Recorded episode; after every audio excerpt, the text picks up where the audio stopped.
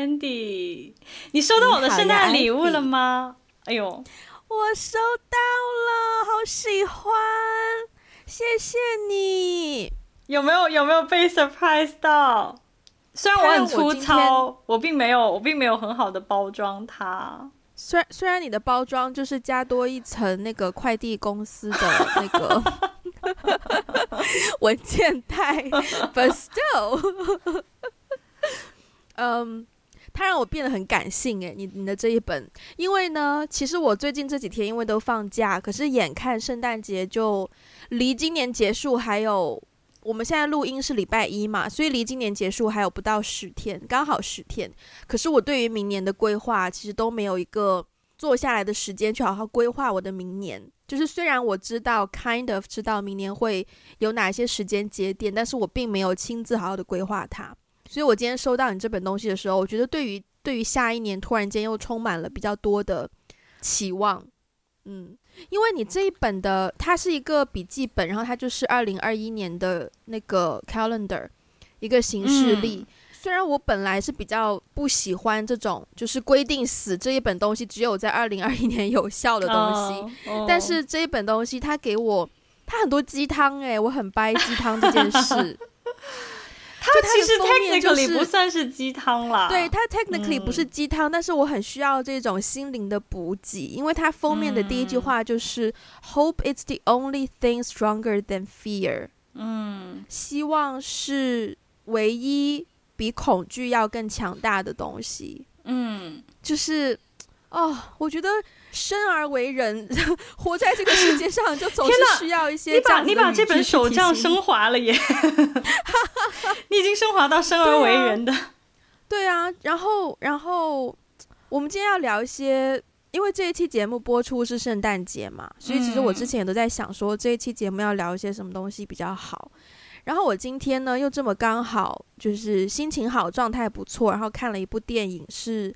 是圣诞节的电影，之前可能提到过很多次。圣诞节通常我都会看《Love Actually》，嗯，但是我今年呢，今天看了另外一部叫做《Polar Express》，中文应该是《北极地列车》或是《北极列车》这样。他就是讲一个小男孩，嗯、小男孩就是，嗯，首先他是 美国的一个小男孩，然后他就是随着年纪长大，他渐渐好像开始不相信圣诞老人这件事。就渐渐说开始抵制说哦，我知道圣诞老人都是假的。嗯、然后呢，结果有一天晚上，就是他家门外突然间来了一趟火车，然后就有人招呼他上车。然后那趟火车是开往北极的。我在这边就直接爆雷给各位了，因为 I don't think it matters。对，呃，除非你很不愿意的话，那五分，请你快进至五分钟之后。然后呢，那个小男孩上了上了那一趟列车之后呢，然后就来到了北极圈，就是。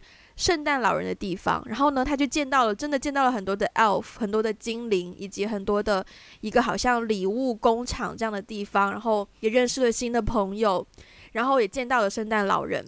他一直都很怀疑自己的眼睛，然后直到呢，圣诞老人有一颗铃铛掉下来。然后那个时候，他们在一个广场上，有非常非常多的小精灵在那边。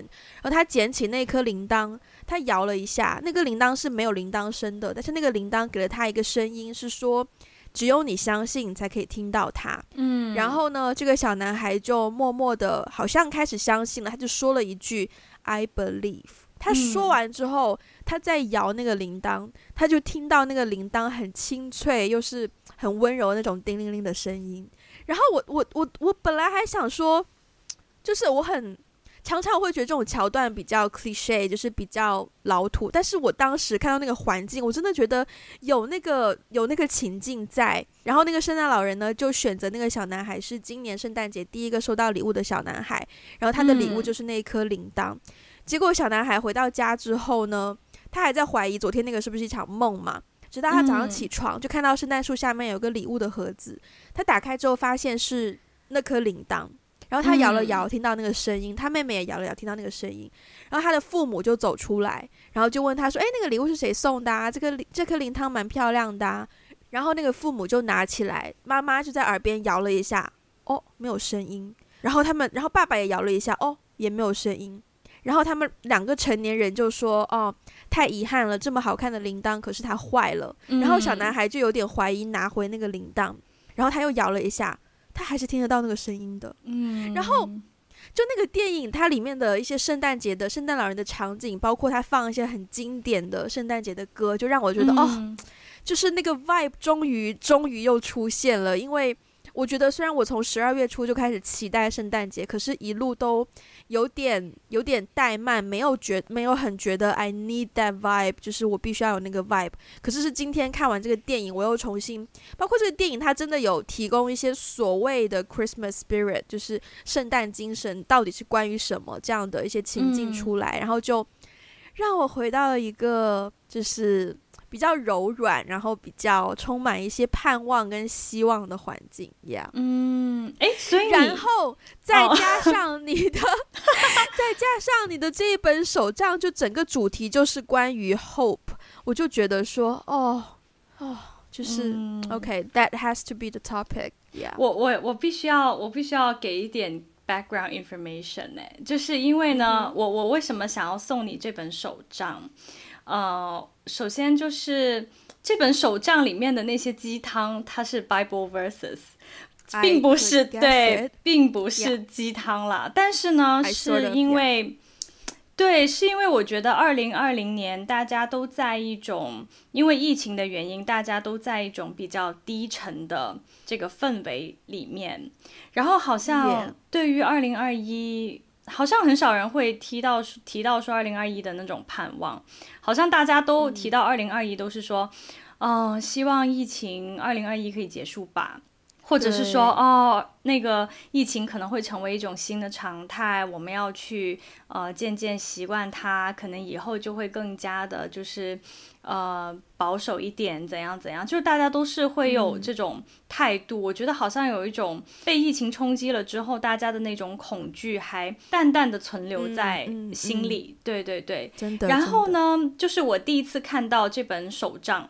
因为我自己也会有用手账的习惯嘛，然后我第一次看到这本手账的时候，嗯、其实有很多手账也都是有这种 Bible verses，但是为什么我 particularly 就喜欢这一本，嗯、是因为我当时看到里面那一页，就是你刚刚翻到的那一页，其中一句经文就是说，旧事已过，一切一切都是新的了。对，对，那一页那几个字好大好大，然后当时那那那个那个页面我一翻开，我看到它印出来的时候，我我真的有被冲击到，我就觉得天哪！嗯、我觉得二零二一年好，大家还蛮需要这种这种精神去面对的，就是旧事已过，嗯、一切都是新的了。对，所以我才我看到那个的时候非常、嗯、非常感动，所以我就想说送送你一本。这句话我记得某一首歌的歌词有用这一句，我现在想不起来了。如果在听的各位有想起来的话，麻烦告诉我，就是留言告诉我们。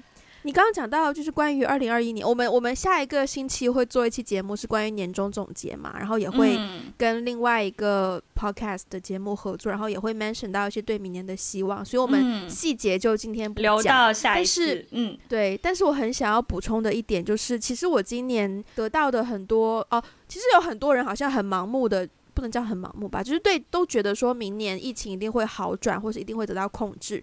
但是其实我们自己更加 realistic 的那个自我都知道说，哦，不会那么快就好转，还是会经历一波又一波的不同的不同的问题。所以反而是这种想法会让我更加更加对明年就是没有太多的盼望的心情。但是就是 again 这一本手账，就是好像有让我重新重新愿意去盼望明年会有一些。好的事情发生，然后盼望真的好重要哦。嗯，对啊。诶，但是所以你好，你先问我吧。所以你刚才提到那个电影嘛，你我想问一下，嗯、你小时候相信圣诞老人的存在吗？我我我长大的过程虽然有接触很多可能西方的一些生活习惯，但是并没有圣诞老人的参与。圣诞老人就只是出现在每年的电电视上。对，圣诞老人他就是一个不知道哪里出来的一个角色。嗯，所以我常常觉得，呃，不是常常，就是我今天也是突然间想到说，是不是如果我小时候，就是家长会告诉我说，啊，you have to be a good kid，otherwise Santa won't give you the present，然后对我长大会有很大影响吧。至少我在很多电影里面看到的小朋友都是，就是从小就相信有圣诞老人的存在。嗯，我不知道哎，我我也我也蛮好奇的，就是说，因为我觉得圣诞老人这个存在。虽然我我并不是从小就就相信，因为我觉得在我们文化里没有这个东西嘛。就是在有一些地区的小朋友之所以相信圣诞老人，也是因为家长跟他说有这样的一个一一个 figure，然后怎么怎么样，他会给你平安夜的时候给你送礼物，会给你带来祝福。就是在我我的成长的文化背景下，没有这种东西，更多的是。也不能说是恐吓，但是更多的是威胁。就我记得我奶奶小时候，我我小时候奶奶最喜欢说的一句话就是：“警察叔叔要来抓坏人了，你们要是不听话，警察叔叔就要来抓你们。”所以，我们是走威胁啊，instead of 奖赏制。对呀，对呀，就是在威胁你啊。对，所以其实我觉得，嗯，嗯，我觉得世界上相信圣诞老人存在的小朋友可能也没有很多，但是我会觉得。大家都知道它是假的，可是很多人会愿意去帮忙欺骗小朋友说它是真的。我觉得这个是一个还蛮妙的，是还蛮妙的事情，是还蛮妙的。对，就明明大家都知道那是假，可是大家都愿意去撒这个谎。嗯。我觉得好像会给这个节日，或者是给送礼物这件事情赋予了更多浪漫的色彩，就是有某一种神秘的东西在里面。嗯。对，然后小朋友就会有有一种期待。就是你一年三百六十五天，其中有三百六十四天都那么现实，那么 realistic，那你就是给其中的一天有一些幻想，也是 我觉得也是没坏啦。是啦，我突然想到一个点，我觉得好好笑哦，就是，嗯，你你说你说国外有一些地区的小小朋友。他至少到那一天，至少三百六十五天里面，至少有一天，他是赋予了一些浪漫的色彩。他去相信有一些神秘的东西会给他带来祝福和礼物。嗯、可是我们在我们的成长环境里面，唯一的那一天期待的竟然是红包，哎，竟然是钱呢？对。对，所以就是就就说钱 就是你每年每年收到的那个钱也是不一样的。可是我很小就知道，就是说今年到底是一个 good year or bad year，就是它跟当年的经济状况、通货膨胀是完全挂钩的。经济状况真的真的真的，就是那一年大家收入不是很好，然后我收的就比较少。我真的觉得，我真的觉得，这在我们这种，在我不知道哎，我真的觉得在华人的成长背景下，连唯一三百六十五天唯一的那一天，它是需要有一些浪漫的色彩，需要有一些期待，都变得好现实，变得这么现实。哎，对啊，difficult to be an Asian，真的，你顶多就是会期待一下说，说啊，今年好像多拿了一点耶，这样子。天哪！天呐，哇，这个不行，我们今天要走温馨路线，哦、我们不要去到那么 对对对对对，不要去到这么现实的。哎、欸，其实我还是很想要，就是首先提到的一个论点，就是不是论点，嗯、是一个一个 saying。我好像小的时候就开始接触到，然后越长大越。愿意相信这句话，这句话就是希望越大，失望越大。嗯，我必须要说，这句话可能跟之前我们聊过的那个“认真你就输了”一样，它荼毒我很多，它真的让我对很多东西失去希望。哎，嗯，就特别是你经历过一些呃，对一些东西有所希望，可是最后的确那个希望落空的事情之后，你就真的会。慢慢更加相信这一句话，然后就慢慢好像对任何东西都宁愿是那种就是嗯，没有希望，不以物喜，不以己悲，什么、嗯、对对对，然后就会就就变得非常平淡如水，然后就很平淡对待所有的事情。可是我不觉得这是一个健康，或者是我不觉得这是一个好的方向。嗯，你都经历过什么样的事情是会让你希望落空啊？我刚刚想到一件事，嗯，呃，可能是一件很小的事情。我记得我刚来深圳，可能也就三四年吧。然后呢，我参加过深圳福，应该是福田少年宫或是罗湖少年宫举办的某个小朋友的类似的比赛。我不知道他是选主持人还是选什么。然后我本来是对那件事情很有希望的，或是很有把握，因为我当时在。我们区的 少年宫的电视台已经混开了，就是 有混开这样子，然后也得到了一些鼓励，所以我觉得应该是我就是 capable 的一件事情。然后我还特地去学了一首英文歌去唱，然后当时我还记得很清楚，那时候跟我爸去那个少年宫参加参加比赛。然后唱完那首歌，比赛完之后回家的路上，我们路过一个，可能是我当时在听 M P 三还是在还是买了一张 CD，反正有一首当时听的歌是王心凌的，嗯，应该是爱你吧，还是反正就是那一那那那个那张专辑里面的某一首歌，嗯，但是结果后来那件事情就没有消息了耶。就是我如此之有把握，而且从小到大，拜托我幼儿园就开始做主持人，然后小学又在学校做广播站，然后当时连就是我们区的 少年宫电视台也都算是一半打进去了。我真的以为就是 I can make it，但最后就是没有被选上，所以那件事情就让我觉得，嗯，就是会，嗯，怎么会这样？嗯，我我你你说完这句这个故事之后。我突然一下子有一些豁然开朗的感觉，对，因为我刚才我刚才也在想，就是当你第一次提到说“诶，希望越大，失望越大”这句话的时候，我也在想这句话我很熟悉，但是它对我有多大的影响？嗯，说说不上来。我有的时候也会这样，我有的时候也会觉得说，嗯，为了不让自己失望，那我还是先不要抱太大希望好了。哦，嗯、然后刚开头的时候，嗯、你不是提到一个词吗？就是盼望。嗯，对。然后我就在想，盼望和希望有什么不同？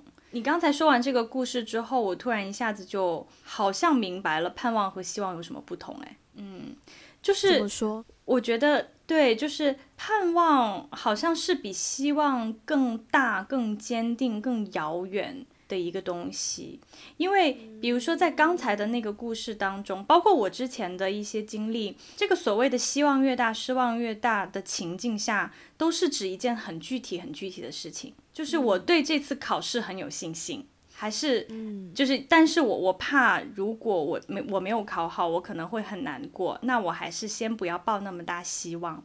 就是好像所有的希望被用在这种情境下，都是指一些很小很具体的事情。可是盼望，你你好像大家不会说盼望越大失望越大，不会啊，因为盼望好像是指更高维度的东西。比如说，我盼望有一个平等自由的世界。我盼望会拥有一个怎样怎样的社会，我盼望会有一个性别平等、没有偏见的未来，就是好像盼望在在我的定义当中，盼望似乎是更大的一个事情，而且这个事情是你不怀疑它的，你相信它会发生，然后你怀着美好的心情去等待它的发生，然后这是盼望的感觉。嗯嗯，那你觉得如果是英文的话，hope？它对应的中文应该是什么？嗯，我觉得在英文里面，hope 其实就是盼望，但是希望的英文是什么？哈 我不知道哎，我不知道哎，就是我觉得在英文里面，hope 是可以是盼望，可以也是希望，就是 I hope 什么什么，或者是，哎呀，我也不知道哎，但是在中文里面，盼望和希望。确实是有一些差异的。我突然之间觉得我们好像汉语老师哦，最近总是不小心掉进这个坑，有没有？对啊，最近突然一下子咬文嚼字，对啊，分析每一个词语的正确使用。对，最近这个人设很强。所以你觉得盼望和希望有有不同吗？其实我自己没有觉得他们有很大的不同，只是我个人会。日常中比较多使用到的是是希望，但是你刚刚讲到，嗯、我觉得我可能是，嗯，首先，其实我觉得我内心是一个非常非常悲观主义的人，就是我是悲观到说，不是说有经很经典的一个问题，就是半杯水，你会看到说哦还有一半，啊、还是说已经没了一半？嗯、我的那种悲观呢，我是最先的反应是悲观，看到说天哪，只剩一半了。但是我会非常理性的去扭转自己的思维，告诉自己说：你不能这么悲观，你要乐观。嗯、然后，所以我对外的时候就会说、嗯、，Come on，we still have have，就是我们还有这种。嗯、所以我的悲观是一种很很往内的悲观。所以你刚刚讲到那个盼望比较大，然后希望比较 specific 的时候，我对于盼望的那个对象又觉得很悲观，就是盼望的事情不是说不能达到，而是常常你要花更多的心思和更久的时间才可以达到。嗯嗯嗯，然后这个点，我第一反应也是蛮蛮悲观的。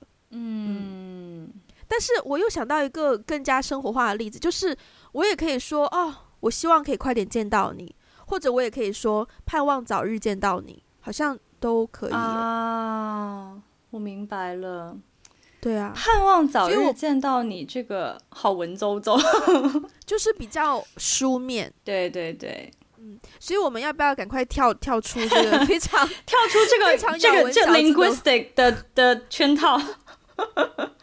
好，但是我们如果回到刚刚那个，就是希望越大或失望越大，毕竟这真的是我们成长的过程当中，这句话应该没有什么英文对应的 saying 吧？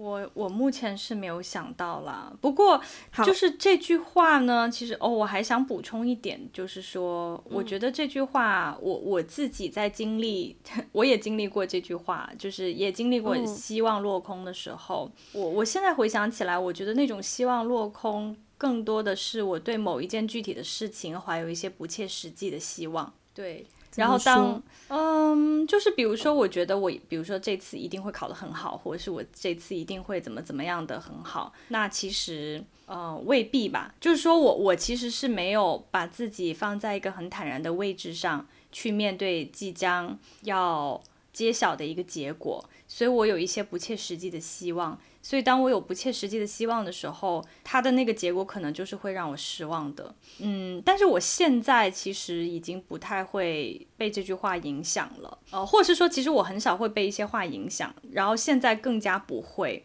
嗯、是因为我总觉得这句话背后隐含了一种害怕受伤的心态，然后这种害怕受伤的心态，其实我我不是很喜欢。对，我觉得现在很多人都以这样的一些话。作为不去、不去、不去有希望，或是不去争取的一个借口的感、嗯、感觉，嗯，所以我现在其实已经不太会被这句话影响，而且我我现在也不觉得这句话可能它就是真的，只是说可能在我成长的经历当中，偶尔会 occasionally 有那么一两次啦，呃，它确实是 有希望落空，嗯、但是其实所有的事情它。它的这个结果都不是在我我可以预测的范围内的，那我就坦然去面对它好了。嗯，我觉得我还在那个怪圈里面呢。就是你说你就会坦然面对它，嗯，Does that mean 你对那个结果不抱有迫切希望了吗？没有啊，我还是希望它可以成就，但是我觉得成就与否的主权不在我。就我觉得，比如说，嗯，我我觉得我。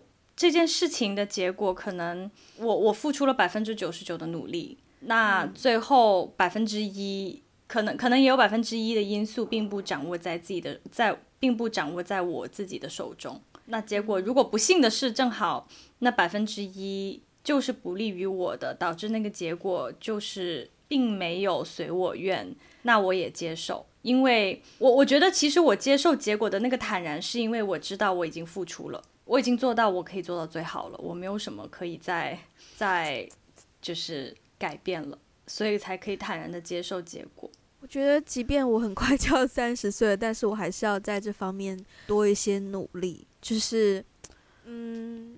嗯，就拿我最近的短片来说，我觉得我我不喜欢我自己已经讲了，好像快快几个月都还在讲我的短片这件事情。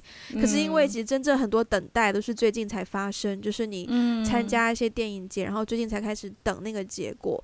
就是说，如果 be realistic，你你东西都做完了，你该交的都交了，然后 there's barely anything you can do to help it，你应该是可以坦然。但是，我。还是没有办法很坦然呢。就是我如果得到一个消息说某个电影节没有我落选了，嗯，我还是会觉得心中有很大一部分会跟自己有一些过不去。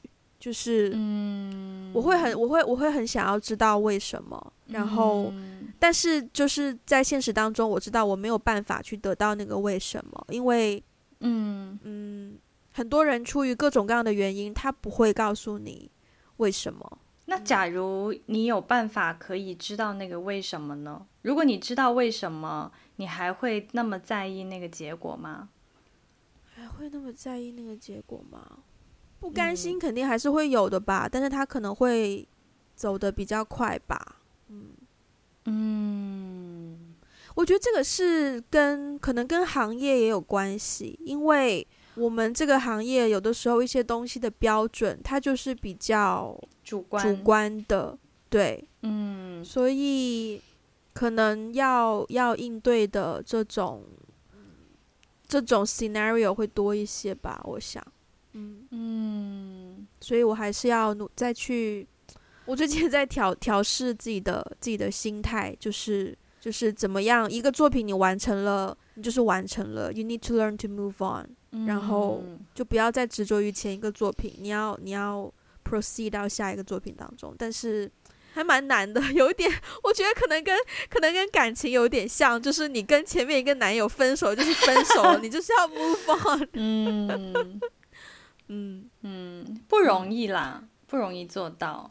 但我想要，我想要聊一些，就是往往好的方向去想一些，让我们可以重拾、重拾希望的一些，重拾希望那些事情。好，嗯、我我们都发生过，就是对某些东西可能可能不再有盼望，或是不再有希望，但是一定也发生过一些事情，是让你重新拾起、找到那种希望的事情，对不对？嗯嗯嗯，是是什么样的事？嗯。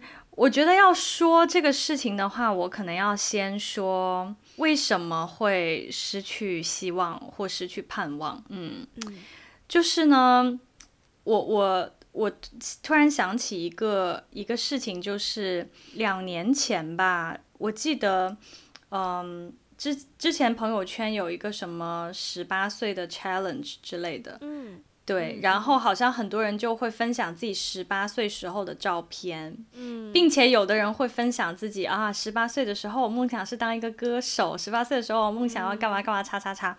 就我看到很多人，大概在两年前，很多人在分享自己十八岁的一些事情的时候，我我在边翻朋友圈的时候，我就在想，我十八岁是什么样子的，我的梦想是什么？嗯，我在翻着的翻着翻着的时候，我发现。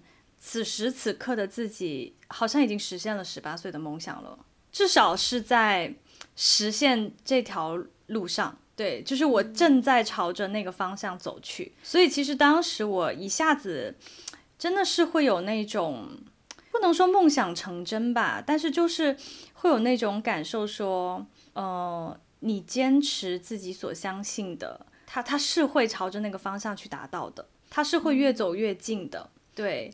然后呢，所以呢，就是说，我觉得在这一路上，当然也会遇到有一些失去盼望和失去信心的一些经历吧。其实就是工作了以后嘛，工作以后，嗯，其实我一直很希望说，我的工作或者是我的职业选择可以做一些推动社会进步发展的一些事情。但是在工作了以后，我知道这个 topic 很大，但是其实，其实。其实大家每个人脚踏实实地都可以做一些小的事情，不是每个人都要做很大的事情。其实每一个人做小的事情也可以慢慢的去推动。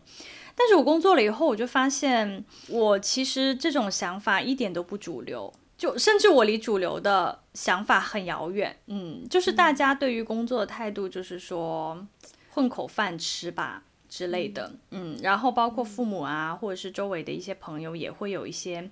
呃，类似来自前辈的，就来自经验人士的一些劝勉等等，嗯、对，然后就会让我一下子感觉说，会怀疑我曾经所相信的那个理想世界到底是不是存在的，哦，嗯、然后以及就是说我一个人的力量好像要去抵抗这个整个世界很困难，嗯。但是我我我我必须要说，之所以坚持到今天，是因为在这条路上，我不断的有遇到同路的人，嗯，就是让我发现说，哦，原来也是有同样有人在坚持那个那个遥远的理想的世界，并且他们也在很努力的去朝着那个方向去去走。那我也没有什么理由去放弃。嗯，所以其实重拾盼望的瞬间，常常都是因为遇到同路人，就是被 inspire 了。对，嗯，我的话，呃，首先念电影学院的时候有过。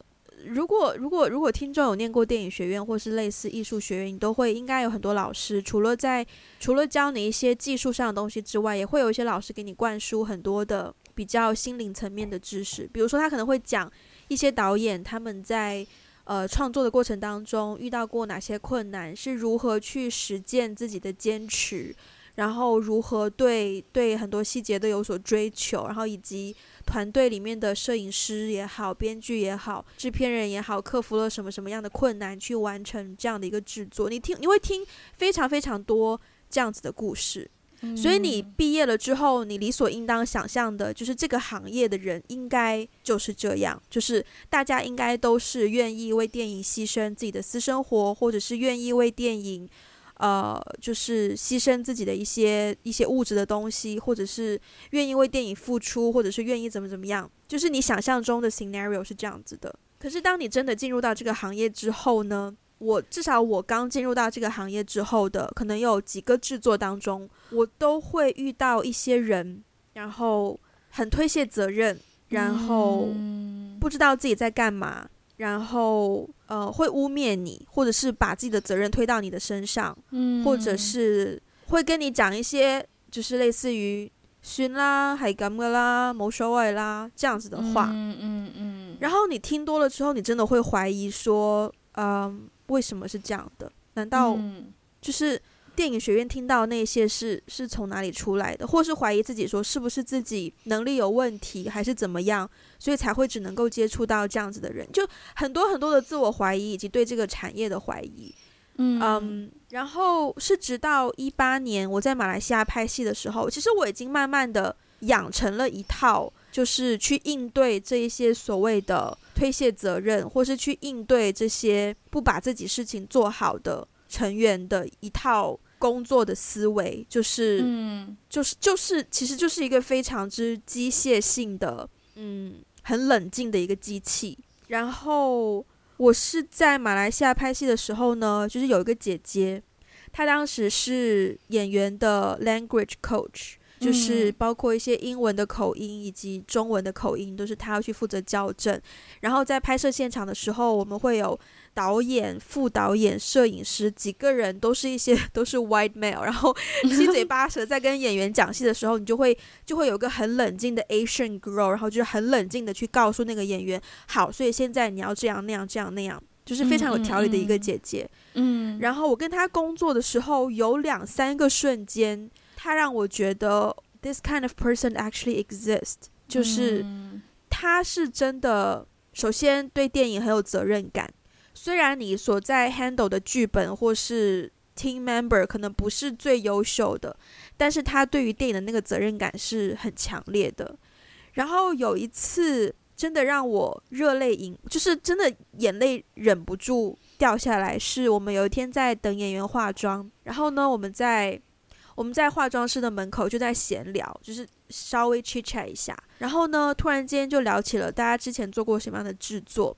然后他就突然间讲起来说：“哦，他之前跟李安拍戏的时候，嗯、然后我听到李安这个字，Come on，李安就是一个华人电影的神话，就是在美国念完电影毕业之后，有几年都没有工作，可是最后呢，却是呃靠着三部积累下来的剧本，然后终于就是闯出自己的一片天，成作为一个成功的电影人，而且他就是一个、嗯、是一个华人导演，他又拍华人的作品，又在 Hollywood 又很吃得开，又拍很多。”就是呃英文的作品这样子，他也他也一直是我很嗯、um, look up to 的一个导演这样子。嗯、然后我听到对面的这个人，他曾经跟李安合作过，而且他跟李安的合作不是一部戏，而是有《卧虎藏龙》、有《色戒》、嗯、有《少年派》，然后他都在李安的身边的这样一个角色。嗯，我当时听，我当时不敢，虽然他不是李安，可是然后面 对着这样一个就是 legend 旁边的一个人。我就我就觉得我要哭了，嗯、就我眼泪就就就真的是热泪盈眶。我我不知道为什么，我当时那个感觉我没有办法找到一个很具具体的形容词去形容那种感觉，但是大概可能就是觉得 they exist，而且我有机会是可以 approach 这样的人群的。嗯，就是就是不是我做错了什么，而是本来这样的人就少，虽然少，可是他们是存在的，而且我遇到了一个。嗯，然后我我从那我遇到那个姐姐之后，我就会。就是重新又会更加相信我在做的事情，以及我当初为什么想做这样的事情，以及这件事情就是让我有了更多的信念在在这件事情当中吧。天哪，你你热泪盈眶了吗？我热泪盈眶了。我发现每一年的年底，我们录节目的时候，Wendy 都要热泪盈眶一次。需要的，需要的，需要有一些感情发泄。嗯。对，所以听起来你也是因为遇到了，就是有点像以前曾经相信的那个遥不可及的东西，当你发现他们是真实存在的时候，并且你遇到了的这个瞬间，又使得你重新重拾了盼望。对，嗯，对，唉，对啊，不然的话，我觉得如果如果不是有遇到这样的人，我可能也不会再相信所谓。创作的力量，或是所谓你的故事可以打动人，这些所有的说法，然后可能就会一直做，嗯、做一个小小的副导演，然后就是什么工作都可以接，然后就是像一个机器一样去去协调去工作，然后 doesn't really care about the outcome。嗯、可是就是在接触了这些人之后，我发现做电影的那个，就是电影它作为一项。它作为一个行业来说的话，其实有很多工种是不需要有那么多的 thinking 去做的。它就是一个 coordinate 的工作，它就是一个协调、统筹、执行。它就是一个像军队一样，不需要有很多大脑的工作。I mean 导演组啦，其他组别我不是没有做过，所以不确定。嗯，可是 that's not the reason why I started，就是这不是我为什么一开始选择电影。我选择电影。你刚刚也讲到很多，就譬如说你十八，你刚刚讲到说你十八岁的梦想，我就在想我十八岁的时候我的梦想是什么？嗯，其实我当时的梦想，我只知道我要考中国传媒大学，That's my only dream，嗯，就是我从小学就觉得我要考北京广播学院，然后后来他改名了，就变成中国传媒大学，我说我要考中国传媒大学，但最后我就我就 fail 啦。而且我发现我的梦想也没有很很也没有很遥远呢，就止步于一个大学，我也不敢想说我以后。要要做成什么样，反而是一步一步去。就当你当着你，当你说来蛮悲惨，就是你从小学到高中，唯一的梦想就是要考上中国传媒大学，结果你失败了。嗯，然后你要重新去找到 OK，what now？然后重新去找下一步应该怎么做，你的方向是什么？然后才慢慢慢慢，我才慢慢慢慢找到电影。嗯，然后我才慢慢慢慢意识到说，其实电影是一个从小。陪伴我到大的一个东西，它给了我很多精神上的寄托和依靠。我觉得那个东西是 powerful 的。然后我也发现我有一定的能力，可以在这个行业当中就是占有一片天，就是我可以 handle 这个行业的工作内容。然后我又有这样的精神寄托，我觉得就是它了，就是不会有第二个行业比电影更适合我了。所以你对于电影的信念感越来越强。我我我在念电影学院的时候，有一个我的老师。我有一天放学，然后跟他一起走去地铁站。然后呢，呃，电影学院的老师很神奇，就是他们对于电影的追求和热忱，真的是就是，如果你遇到一个好的电影老师，真的会改变你对整个行业的一个 vision。然后当时那个学院那个老师，就是让我会觉得说，天呐，就是我觉得这个老师对于事情又很有追求，可是他的人生态度又不是那一种说。呃，很，如果你失败，你就会心急如燎，就也不是那种状态，就是，嗯，你是怎么做到的？嗯、所以我就有一天问他说：“老师，你有信仰吗？”嗯，然后他说：“嗯，没有诶，为什么这么问？”然后我就说：“没有，我觉得老师好像是有信仰的人。”嗯，然后我老师回我一句，他就说：“如果有信仰的话，可能是电影吧。”嗯，然后我当时整个冲击非常的强烈。就是我才意识到说，嗯、其实电影也可以作为一种信仰，嗯，就不是说你去相信这个行业，而是对我来说，那种信仰是你会相信电影里很多传递的价值观是值得被传递、值得存在、值得被记住的。嗯，然后我觉得那一种想法就是更加让我、更加让我强烈的希望。我觉得我现在语言语言组 织的有点差，就是反正就是让我更加认定，嗯、呃，我就是要做电影了。对，嗯嗯，哇哦，Yeah。很，我觉得很，终于走心了，走终于走心了，而且是很 powerful 的一次走心的，唉 一次走心的对话。这本来应该是我拿了金马奖之后的，应该本来是拿了金马奖之后，在在台上准备好纸巾。嗯，你刚刚在说这个的时候，我就一边你一边说，我就一边在想。我突然想到了一些很遥远的事情，哎，我突然想到说，你说你小时候从小到大，可能到高中毕业之前，你最大的梦想就是考中国传媒大学.但是这个听起来很很很小，很具体，而且也不是也不是说多么遥远的事情，可能就是一步之遥。但是我突然之间。在想说，如果我以后有了一个小孩，我要怎么样让他对于生命、对于未来有嗯希望，充满希望，但是又不被现实的那种龌龊打倒？因为我觉得小时候，嗯、虽然我我没有在嗯，就是可能大部分人想到 Disney 都会想到说。呃，西方的那些，就欧洲当时很流行的那些童话故事啊，什么灰姑娘啊，什么这些故事。我小时候不是在那样的一个氛围下长大的，但是我也听过那些故事。可是长大以后，我突然觉得有点 ironic，因为小时候，小时候所有的公主就是有一种在，就是一个人待在城堡里，等着王子去。呃，解围去迎娶她，然后最后呢，王子选择了善良的人，没有选择邪恶邪恶的人，然后他们最后就 happily lived forever。可是长大了以后，发现结婚只是一个开始，就结对，就是就是所有的童话故事告诉你，哦，结婚就是 happy ending。然后长大了以后，发现结婚才是真正生活的开始。结婚以后会有很多柴米油盐酱醋茶，和很多琐碎的事情，会有面对更大的一些，呃，人生的波折和冲击。所以我突然，你刚才在讲你的这些经历的时候，我就在想说，如果我未来有一个小孩，我希望他对未来是充满希望的，但是我也希望他了解现实生活是有很多黑暗的东西存在。可是，在黑暗的这些。呃，环境之中也依然要保持对未来的希，对对未来的希望吧。嗯、我觉得要做到这点好难哦。我觉得这可能就是，嗯，这可能就是很多人出了学校以后，包括我自己也是吧，就是。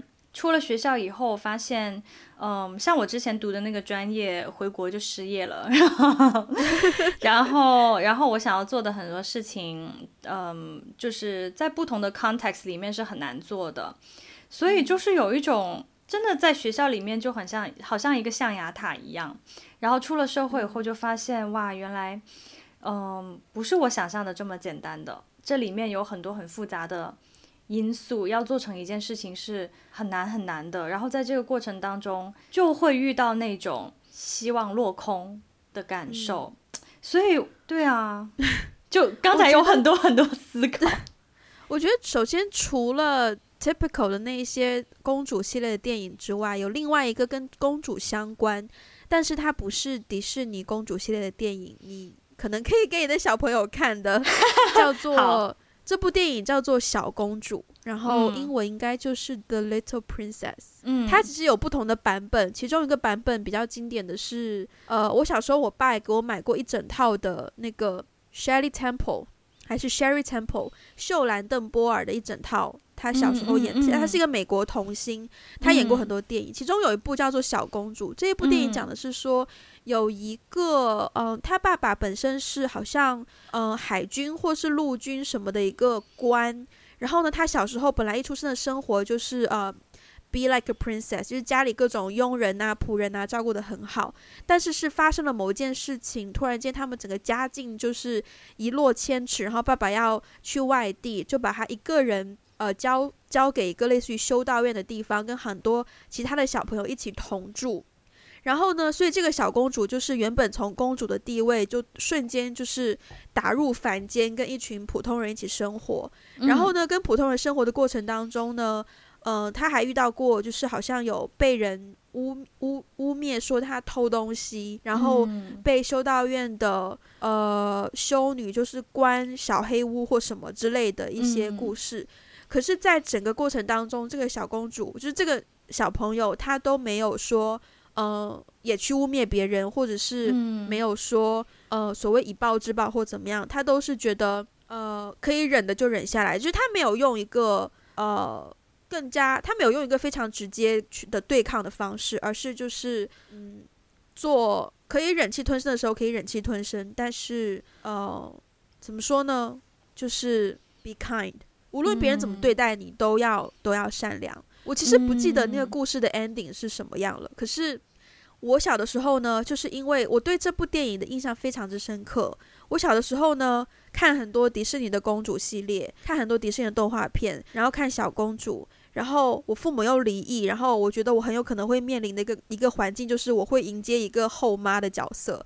然后电影当中后妈都是很邪恶的，所以呢，我很容易就 是把自己带入那个环境当中。但是除了所谓的白雪公主啊，或者是 Cinderella 或怎么样。我对我影响最大的是《小公主》这部电影当中的这个女孩子，就是，嗯，她告诉我的一个事情就是，无论物质环境可能呃多么的贫乏，或是呃无论你身处的环境多么的险恶，你都要保持善良的心，嗯，然后保持你善良的态度，保持公主的，这才是真正公主的态度。所以，如果你想要被别人认可，说 “You are a real princess”。那你就要无时无刻提醒自己要善良，不要做害人的事，然后要善良。所以，嗯、我觉得一个三十岁的人在这里说，如果你要被别人认可做一个公主，要 be kind。三十岁怎么了？我们我们请我们不请不要过度强调三十好吗？三十还很年轻啊。三十岁的公主，对呀、啊。我们还是三十岁的公主，But anyways，对那一部电影对我影响也蛮大的，就是我觉得对小朋友来说应该是是有帮助的吧。就是我没有看过这部电影哎，但是我听完，好的，但我听完你刚才的介绍之后，我觉得我很认可它里面的价值观，其实就是不不论。我觉得，我觉得其实就是一种，呃，自处的态度，或者是说，你怎么跟世界相处的一种态度。不管你是贫，就是不管你是贫穷还是富足，然后不不管你的物质是什么，你周围的人如何对待你，但是你自己要有的那个态度，就是温和的对待自己和身边的人以及这个世界。没有错。嗯，哎，你这让我想起就是。呃，小时候，我我记得我上初中的时候，我我其实倒没有没有从这种，我发现你对你你你被影视作品的影响真的很大，从开头到第几集开始就这样了，哎，真的真的，对，我我记得就是我小时候在成长经历的过程当中，如果说有一些让我对于嗯、呃、这个世界。开始有盼望和有希望的一些事情，其实都是在跟人的互动当中发生的耶。嗯，我印象最深的就是我初中的一个语文老师，因为我初中，嗯，你也知道我初中去的那个班嘛，就是 高手，嗯，高手如云，然后大家对，然后大家都是理科非常好的同学，然后偏偏呢，我理科就不是很好。其实我理科不是真的不好，但是我在那个班里面，因为那个班的同学太好，所以我就经常垫底，所以我就总觉得自己成绩不好啊，不被看见啊，怎样怎样。但是我偏偏很喜欢写文章。然后呢，而且我写文章经常是不按套路出牌的。就比如说，嗯、老师当时布置作业要求写日记，我就会在里面写小说。嗯，而且我会写一些恋爱题材。你知道，初中写恋爱题材那是 被禁止的，早恋。对，但是我就会我就会写小说，然后我会写各种，就以前不是都有一些半命题作文嘛，写一些什么爸爸妈妈，然后同学们都会歌颂父爱和母爱的伟大，可是我就对，没有在歌颂他们。对，其实现在说起来挺不好意思的，但是但是我当时说了很多。呃，但都但都是我真实的想法，只不过那个时候我并不是很认可他们的一些做法，所以我经常是，嗯、呃，对，没有按套套路出牌的那个同学。可是我们那个语文老师就非常喜欢我，就非常喜欢我写的东西，然后也非常的鼓励我。其实要是我写的东西换在另一个老师的手里的话，我可能早就被否定了。嗯，因为我没有按照所谓的一个标准。或者是拿高分的一个 template 一个模板去写，嗯、我就是写 whatever 我想写的东西。然后，而且呢，我们老师当时对我的鼓励是说，呃，我希望你将来要成为一个作家。对，他知道我喜欢写东西，Wow. 对，然后他就说，那个以后我要看到你成为作家，以后你出书，你要告诉我，他会把我的文章就是。就是不是那个都是格子的嘛？以前那种作业本都是格子的嘛？他会把我的文章就是弄下来，嗯、然后塞在他的那个办公桌。他办公桌上面有一层玻璃，他会把我们很多同学的照片，嗯、然后还有同学写的作业，然后他很喜欢的一些文章，就是压在那个玻璃下面。哇！对，你就会觉得他是一个很有心的老师。对对，对，然后他以后每次他他对。听众朋友们可能不知道我姓聂，然后 Now they know. Now they know. 对，然后然后我们老师就是每次见到我都会说叫我聂作家。哇哦 对他，我知道他是开玩笑的，而且我记得大学的时候我还有一次回去探望他，然后他见到我第一句话就是说：“你什么时候出书啊？你 怎么还不通知我？”对，我觉得他。他给我的鼓励很多，然后在我的成长过程当中，嗯，虽然我最后并没有成为作家，但是，嗯、但是因为他的这个鼓励，真的是让我对我未来、对这个世界、对我未来想要成为一个怎样的自己，产生了很大的希望和信心。嗯嗯，超感人的。嗯，我觉得就是这个世界上可以再多一些这样的老师。我也觉得，嗯、我觉得老师这个角色太重要了，真的。嗯，天哪，我很好奇，你当时写哪一些爱情小说？哎，你都写一些什么剧情啊？是你是你就是理想的剧情吗？就是你理想当中你渴望的爱情的剧情吗？还是还是什么？有一些理想当中的的剧情，也有一些是。我真实发生过的事情，但是并不是按照那个剧剧情写的，而是我自己把现实生活中发生过的一些对话摘进去的。哦，嗯，就比如说，就比如说我我之我之前写过一个，我跟我最好的朋友就是呃反目成仇，当然就是确实是发生过，我跟好朋友呃反目成仇，但是不是因为什么喜欢上了同一个男生这种东西。是因为别的，是不是因为别的事情啦？对，后来我们又和好了。嗯、对，然后在那个，在我记得在其中一篇文章里面，我就写到两个女生因为喜欢上了同一个男生，非常 cliche，我我必须要说。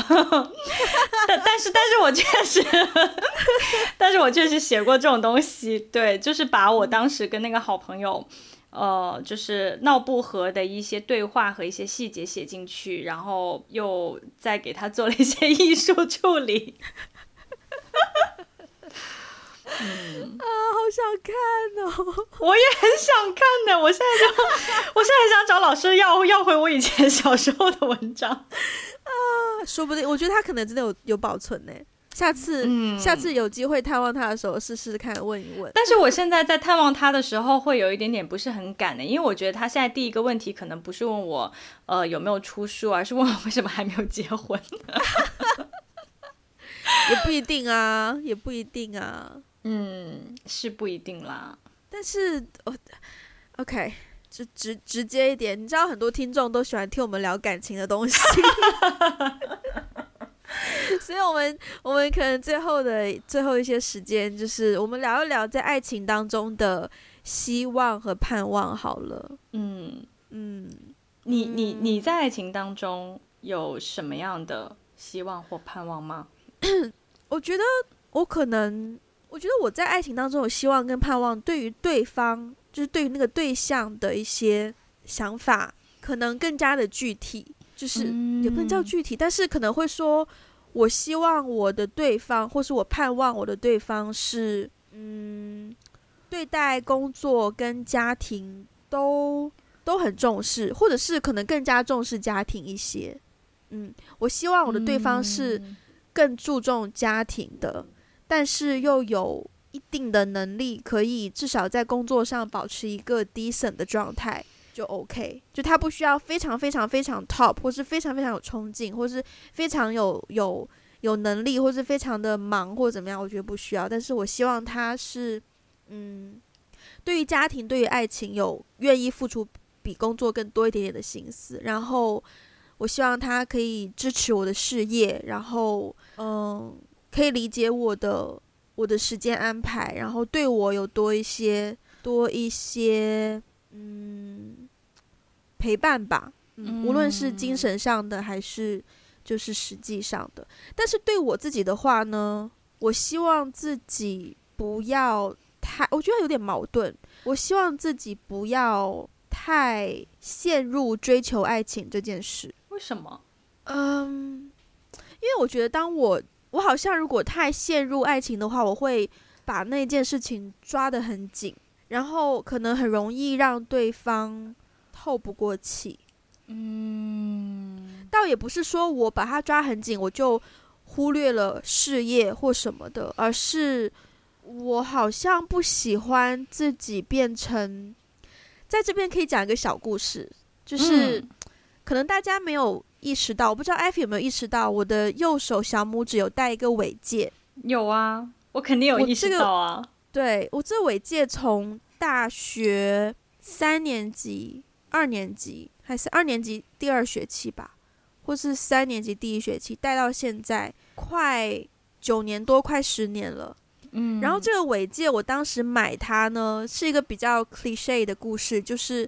我当时听到一个说法，就是说，如果你戴尾戒戴右手的话，就是代表你单身不想谈恋爱。嗯，所以我当时买了这个尾戒，就是想要提醒自己说，嗯、呃，不要依附男人，就是不要不要变成那一种呃很依附男朋友的小女生，就是要提醒自己的存在，然后要花更多心思在自己的身上。对，不要把自己的所有时间都花在啊帮男朋友织围巾，或是帮男朋友干这个，帮男朋友干那个。对，因为我很容易就是进入那样的状态，我花很多时间跟心思。我突然之间很想插播一个有点有点无聊的小小信息，就是曾经有一首歌叫我给傻逼织围巾，然后我就想起我曾经也给前男友 织过围巾。我觉得我给前男友，我觉得我前男友还蛮好的啦，我前男友蛮好的啦，嗯嗯，毕竟就是，呃，只是我们要的东西不一样而已，嗯，对对对，anyways，对，所以我当时就买了这个尾戒，就是要提醒自己说，要更加注重自己的存在，而不是把自己变成一个一段关系当中的女人这样子，嗯嗯，所以我直到现在我都不喜欢。我都不喜，我不我我也不知道这个来源于哪里，但是我就是不喜欢自己太投入于爱情这件事情。对，嗯，就我觉得太投入的时候，你会把那个东西抓太紧，然后它就会、嗯、它就会变质。嗯，所以这就是我的我的希望与盼望，非常的现实，没有一点点浪漫。小时候是很有有很多粉红泡泡的，但是越长大，那些粉红泡泡就是越来越没被戳破了。嗯，对。但是我觉得我刚才听下来，你说了两个层面的问题。天哪，我这位就是在爱情方面已经高中毕业的，不知道有没有大学毕业了？对对。但是我刚才听下来，我觉得你提到了两个不同层面的事情。哎，因为第一个事情是你对另一半的期待，然后我觉得这个期待呢，不是你可以改变的，就是嗯，人跟人之间就是不一样。你你跟一些人就是会比较合，跟另外一些人就是没有那么合，所以关于呃能跟谁合得来，跟谁合不来，我觉得这件事情有一点点可遇不可求。嗯，所以你你第一个层面讲到的那个希望或是那个盼望，它是有一点这种性质的。但是你第二个点说到，嗯，你不希望自己在爱情当中特别变成了一种，呃，特别像小小女人这样子的一个一个角色，或是害怕自己太过于投入，而而把对方逼得很紧。哦，我倒觉得这是一个技术层面的问题。为什么可以被你分析的这么理工科？不是，不是，这真的是一个技术层面的问题，因为我曾经也是这样的人。不是不是，就是说，就是说，当你就是我我我自己的经验会告诉我说，当我自己的内心越强大，我自己越来越有我自己的事业的追求，我自己呃，我我的人格更加完整的时候，我确实没有那么容易在一段亲密关系当中会迷失自己，而且就是说，其实呃，自己在那段关系里面到底要成成为一个。怎样的另一半，他是一一一个怎么说呢？就我觉得是一个技术层面的问题，是因为这是你可以 manage 的，这是靠你自己管理管理自己和管理对方的期待，嗯、管理你们这段感情而而可以变得更加健康，变得更好的，所以。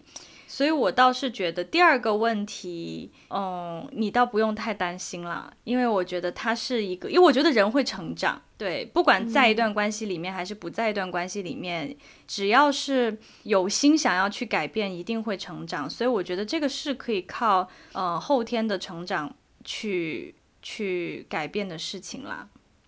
天哪，我突然 很理智的在分析，这怎么回事？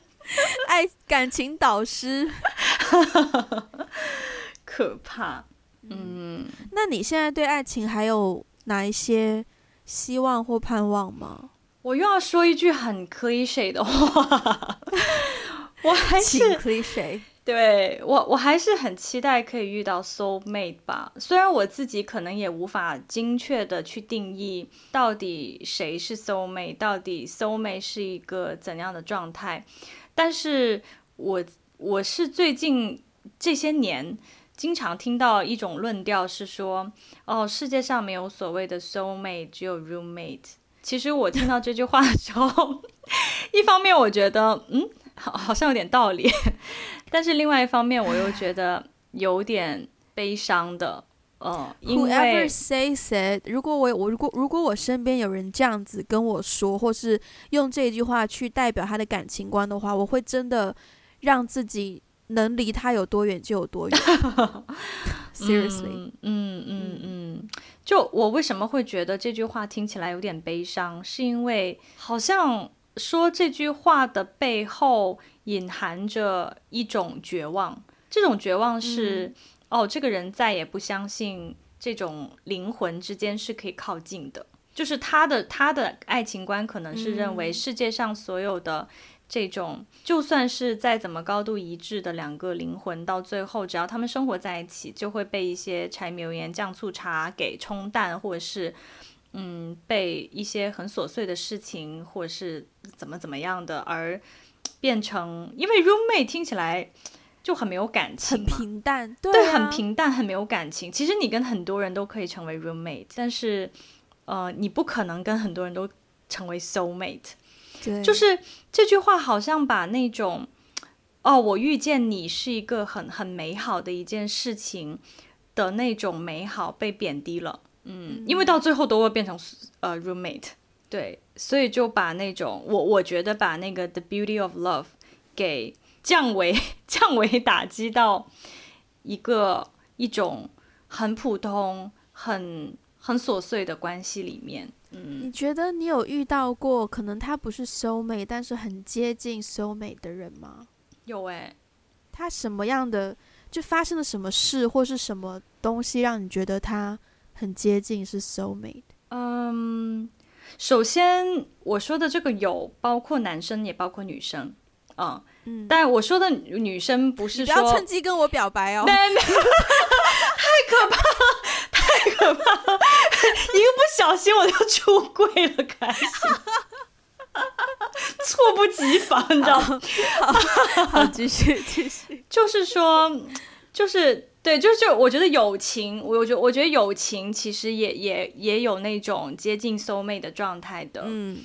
嗯，嗯，那种状态是有的时候我不需要去跟他用语言说出来我在想什么，他他就会知道。这个感觉哪哪哪些事情是一些实际的事情，还是一些思想上的思绪类的东西？呃，肯定是思绪类的东西占占大多数。实际上，具体的事情也偶尔也会有，但是主要是情感上和思想上的一些东西吧。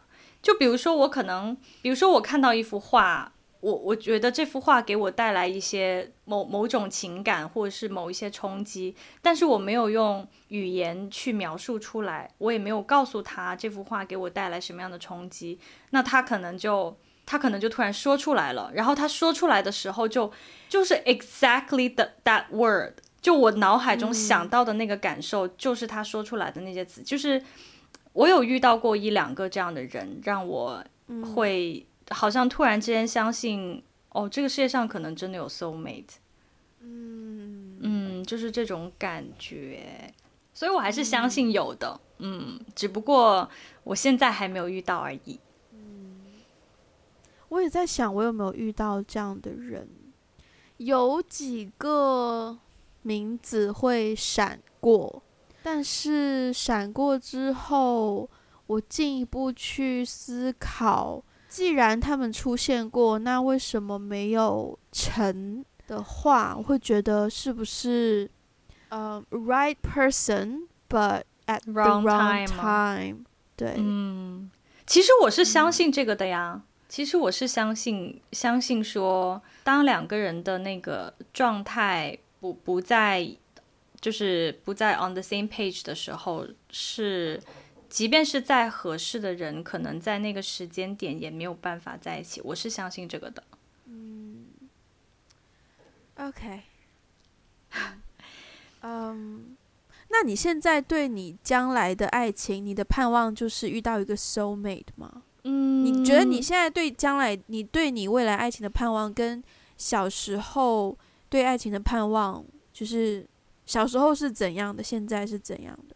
我小时候对爱情没有盼望的，哈，哦，我小时候对爱情很悲观的，嗯，所以小时候可能根本就算不上盼望吧。小时候顶多就是就是对于爱情的期待，也是一些很肤浅、很表面的东西，可能就是对方长什么样啊，拥有什么样的才华呀，然后嗯，什么样的背景啊之类之类的，我觉得都挺挺表面、挺肤浅的。嗯，现在、嗯、现在可以说是真的对爱情是有盼望的，然后那个盼望是，对啊，其实就是 soul mate 吧。我就是期待可能有有有人也是跟我一样的，对我在乎的事情也他也很在乎，然后我们可以有朝着一个同样的方向的一个梦想去往前走吧。天哪，我觉得我跟你完全相反。哈、天哪！对，我小时候会期望觉得说。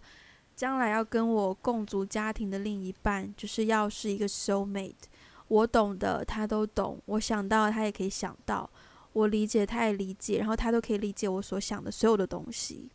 嗯，但是越长大，然后就是会慢慢慢慢觉得我不一定需要一个 soul mate，就是我我我不是说否定 soul mate 的存在，嗯，我觉得他有，他会存在，可是。我好像我不希望我的 soul mate 就是一个我的生活中的伴侣，就我可能把它分工分的有点细吧。就是我会希望说，工作上需要有懂我的人，生活上也要有懂我的人。嗯。但是无论你懂不懂我，或是我懂不懂你，我觉得不一定要百分百懂对方。可是那种 willingness，就是愿意跟对方去沟通想法，才是最重要的。就是我不一，你不一定要完全理解我或是接受我，但是你不可以 judge 我，你要你要嗯，就是承认 I'm who I am，然后我也愿意承认你，然后但是我们可以沟通，然后可以有一定的理解和支持，就是嗯嗯，对我来说，我觉得嗯，可能有有，我觉得有点像，有点像打保险吧，就是呃，就算你不懂我，但只要你愿意沟通。哪怕我们真的有一天吵架了，或是发生什么事，我们还是可以沟通的。那我觉得那个对我来说是最重要的，嗯，就是一个最保险的一层东西。可是虽然它好像很基础，但是我觉得其实也蛮难的。不基础哎，我觉得蛮难的。我觉得不是很多人都可以做到。就是我我嗯，听下来，就是你小时候期待的那种东西，好像是说呃。在没有磨合的情况下，可能期待有一个人自然而然的懂你所有心里所想的，但是现在而是说，他不一定能懂你所有所想的或理解你，但是你们至少可以沟通。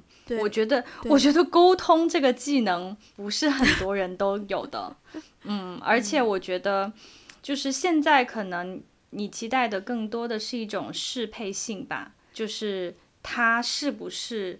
适合你，比如说，如果不懂沟通的人，嗯、对，可能就不适合了，非常不适合我。嗯、无论在什么 scenario 都不适合我。嗯嗯，工作上也不适合我。对 对对，嗯。不过我我刚才说的那个 soul mate，其实呃，我并没有期待一个人说。在没有沟通和磨合的前提下，他就突然之间懂我心里所有所想的。其实我我没有这样的期待，但是我是觉得那个 soul mate 的定义是说，他愿意为了我们将来那个共同的看见，将来那个共同的梦想，而就是愿意跟我一起往前走。因为我觉得每个人都有他自己看到的那个未来的遥远的。的东西，就每个人都有他们想要到达的那个未来，嗯，但是不是每个人都愿意跟你一起走，嗯，不是每个人都认可你看到的那个未来，并且愿意无条件的支持你，然后两个人一起走。所以我是觉得那个 soul mate，他不一定要懂我所有所想的，但是他只要认可，他看见并且认可。我我想要走的那个方向，他也有一个共同的方向。我们只要有那个决心，一起往前走，那就是一个 soul mate。希望大家都能够遇到，无论是自己的 soul mate，嗯，还是愿意跟你一起往前走的那一个人。嗯，对呀。所以好，我们又到了最后的时间呢。嗯，啊。Uh, 对，呃，临走之什么临走？临走之前好可怕，我天啊，要被接走了。临临结束之前，再次感谢我们的 Patreon，就是 Alex Stone 给我们持续的支持。那如果大家想要支持的话，谢谢对啊、呃，今天最后的这一段呢，我想要用一个比较有磁性，我想要 尝试用一个磁性的声音。呃，因为你平常有一些雄性的声音吗？什么雄性是雌性？为什么是雄性？对我。对我说：“你平常也没有雄性的声音啊。” I mean，磁铁的磁。OK，哦，不好意思，不好意思，我听错。什么东西？好，忽略我，忽略我。如果大家喜欢我们的节目，可以在 Apple Podcast 给一个五星的评分以及一些评论。那如果想要支持我们的话，可以去 Patreon 和爱发电搜索 One Call Away，打个电话给你。也可以登录微博以及 Instagram 搜索，打个电话给你 One Call Away 就可以跟我们取得联系。不要忘记登录我们的博客 We Got a Blog.com。嗯，相信最近呢，我们两位应该会在上面发表一些长篇的文章。对，呃，也可以在上面就是写长信给我们。如果你听到我们的哪一些话题跟你特别有共鸣，或者是你特别想要参与的话呢，都请不要害羞，可以在上面。呃，留言给我们。好，那我们今天节目就到这边啊。对了，如果你想要更加认识我们的话呢，可以加入我们的微信群。那这个进入微信群的二维码会出现在我们的 Instagram 以及我们小宇宙和喜马拉雅的 Show Note，还有微博上面。那如果你想要更加认识我们的话呢，就可以加入这个微信群。最后，Merry Christmas。圣诞快乐，Christmas。话说，下次再见啦。哦，你要说什么？你酒喝完了吗？因为我喝完了，我一下迫不及待要倒倒倒下一杯了。啊，我喝完半瓶，但是我还我我我们我们挂掉这个电话之后就可以倒下一杯了。先跟大家拜拜吧。大家好，拜拜。希望大家有一个温暖、充满盼望的圣诞节。拜拜。Merry Christmas。Merry Christmas。